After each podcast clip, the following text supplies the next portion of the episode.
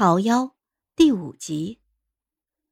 生了一场病之后，太后免了我请安，又放出去想静养，不要重妃探病的消息。虽然现下头上还绑着绷带，却只觉得闲适。难得有一天无事，想来心情大好。我吩咐人去花房取株桃树苗来亲自栽种。春桃拿着铲子站在一旁欲言又止。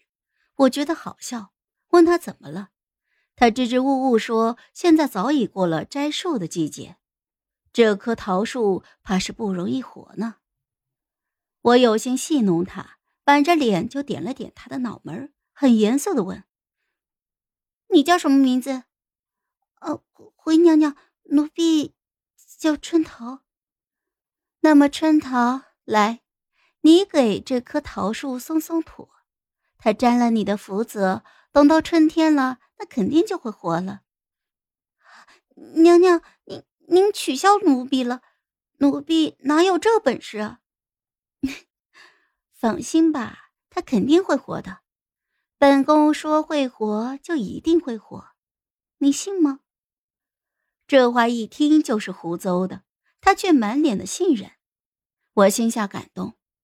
春桃在我未出阁的时候就跟着我，如今算是我身边唯一的娘家人了。春桃，你想出宫吗？我放你出去过想过的日子，好不好？皇后娘娘，可是奴婢做错了什么事情？您您不想要奴婢了吗？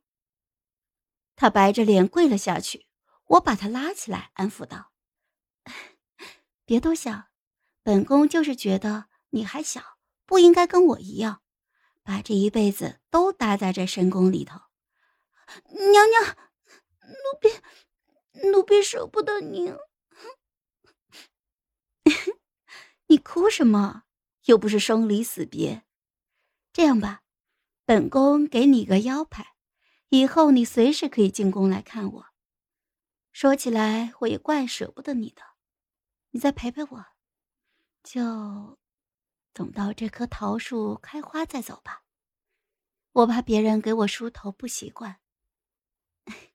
好了好了，别哭了，像什么样子？你去打点水来，我再好好的浇一浇。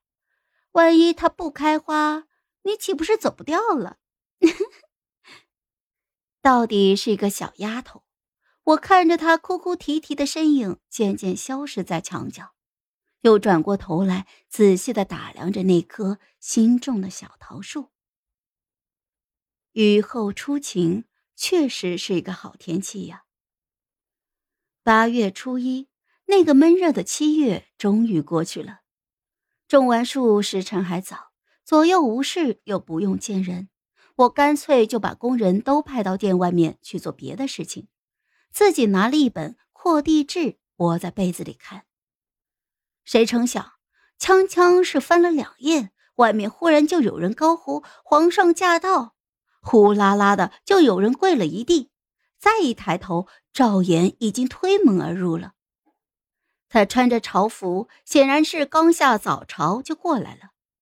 平时他几乎不会来到我这里的，何况昨天才刚刚吵过架，这下子是杀了我一个措手不及。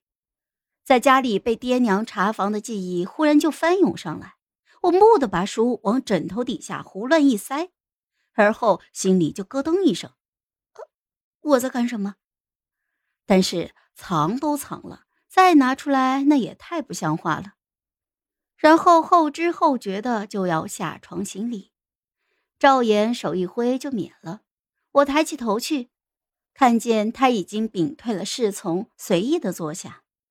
梦想说你病了，今日散朝后特意和朕问起你的病况，你好些了吗？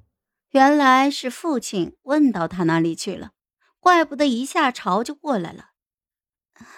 臣妾无事，稍后会写家书一封，让他们放心的。赵衍嗯了一声，我以为他就要走了，不想他喝了一口茶，又问：“你刚刚在看什么书？”他果然是看到了。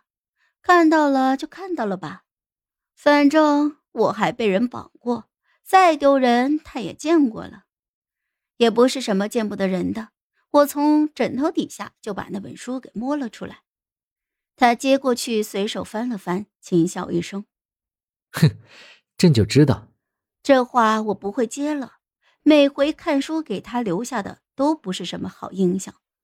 低头垂下目去，心道：“你就笑吧。”你好像很喜欢看这一类书。书里这些地方，你都去过哪里？啊，只去过苏杭。一想到这里，我又有些涩然。我看过那么多书，却也只在小时候同赴任的爹爹去过苏杭。年纪再大些，就被拘在家里绣花了。